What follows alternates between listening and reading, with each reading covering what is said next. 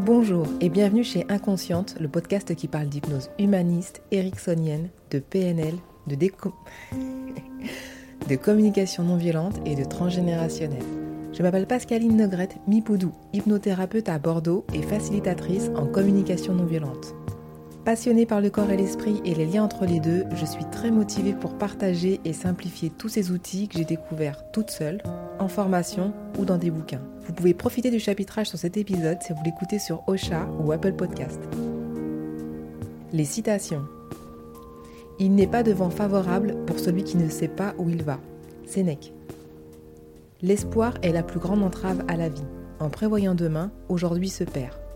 Sénèque. Il y a deux manières de vivre sa vie.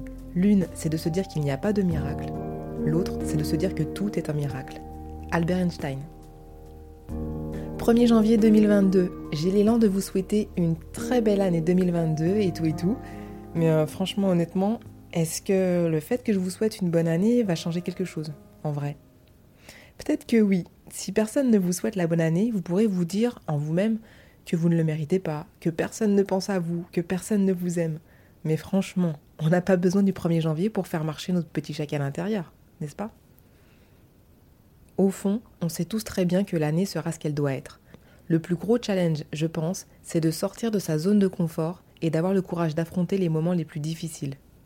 Comme le deuil, la maladie, le chômage, la perte de revenus, les trahisons, les humiliations, etc. Ce qui ne nous détruit pas nous rend plus forts, n'est-ce pas Comme le disait Nietzsche. C'est ce que j'ai expérimenté en 2021 vous pouvez retrouver mon épisode de l'année précédente, c'est le numéro 31, Être, faire et avoir. Complètement surbooké la dernière semaine de 2020, j'avais pris conscience que je devais prendre soin de moi d'abord et favoriser mon être.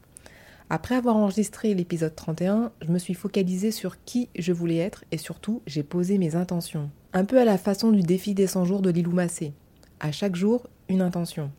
Là, je me suis posé 2-3 intentions sur l'année, que ce soit au niveau perso ou pro. Et j'ai gardé mon intention en tête toute l'année, surtout pendant les coups durs. Un peu comme je le dis quand je fais une détermination d'objectifs avec des personnes qui viennent me consulter. Vous êtes un bateau, un paquebot ou une barque. On va dire un paquebot. Vous pouvez choisir votre direction ou laisser votre inconscient choisir en mode pilote automatique. Votre objectif ou votre intention permet à votre inconscient de changer de direction parce que votre inconscient est avant tout bienveillant. Épisode 5. Si vous ne définissez pas cette direction, le bateau continue dans la direction que vous empruntez depuis la dernière fois que vous avez pris une décision. Et il est fort possible que ce soit depuis toujours, car je vous le rappelle, l'inconscient adore la routine. Donc, j'ai posé mes intentions, et comme un appel à l'univers ou à la conscience ou ce que vous voulez, bah, les épreuves se sont déclenchées. Je ne savais pas que ça serait aussi violent et je ne pensais pas que ça avait un rapport avec mes intentions posées en janvier. Mais en fait, si. Et je me dis aujourd'hui, avec le recul, qu'on n'a jamais rien sans rien. Et tout est très bien comme ça.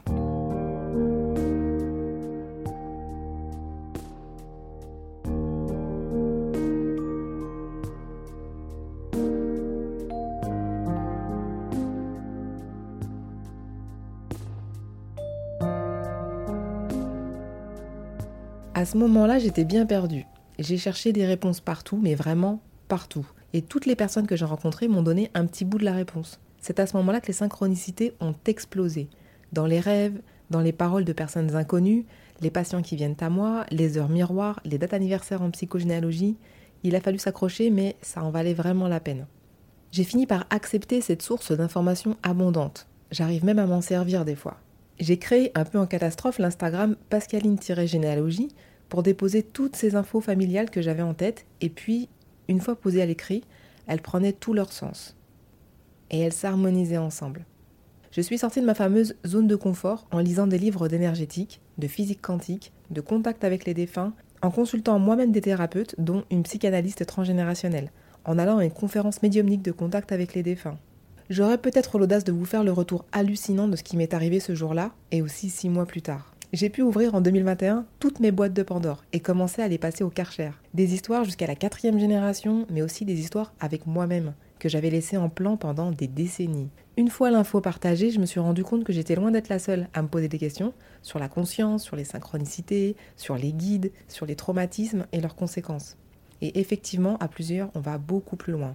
Une de mes intentions en 2021 était de lire vite et mieux, et des livres inspirants, Rien que ça. J'en ai lu un peu plus de 40 cette année et je vous fais bientôt un récap par thème. Pour 2022, je vous souhaite donc d'accueillir avec courage et discernement tout ce qui se présente à vous de bon et de moins bon, surtout pour le moins bon, hein, le courage. Prenez soin de vous d'abord, je ne le dirai jamais assez. Posez vos intentions pour 2022, gardez-les en tête et restez à l'écoute du champ d'information autour de vous. Nous baignons tous dedans. Il nous suffit juste de baisser nos filtres pour les percevoir. Souvent, c'est sous notre nez. Pour 2022 et la suite, je vous souhaite aussi de prendre soin de ceux qui sont présents dans vos cœurs de façon inconditionnelle. Il n'y en a pas beaucoup, je sais bien, mais c'est essentiel d'être bien entouré et d'envoyer de la gratitude aux autres pour éteindre le feu de la colère. Ça marche hyper bien. Je vous rappelle les citations. Il n'est pas de vent favorable pour celui qui ne sait pas où il va. Sénèque. L'espoir est la plus grande entrave à la vie. En prévoyant demain, aujourd'hui se perd. Sénèque aussi. Il y a deux manières de vivre sa vie. L'une, c'est de se dire qu'il n'y a pas de miracle. L'autre est de se dire que tout est un miracle. Albert Einstein. J'espère que cet épisode vous a inspiré en ce début d'année 2022. Partagez-le si vous pensez qu'il peut faire du bien à quelqu'un. Si vous l'écoutez sur Apple Podcast ou Spotify, pensez à mettre 5 étoiles et aussi un avis, car c'est aujourd'hui le seul moyen de sortir du lot. Pour prendre rendez-vous, vous me trouverez facilement sur Doctolib et mes 134 avis positifs sur thérapeute.com. Vous pouvez également me soutenir en allant sur la plateforme Tipeee pour que je puisse encore améliorer la qualité du podcast. Je compte sur vous. Merci et à bientôt. Bonne année 2022.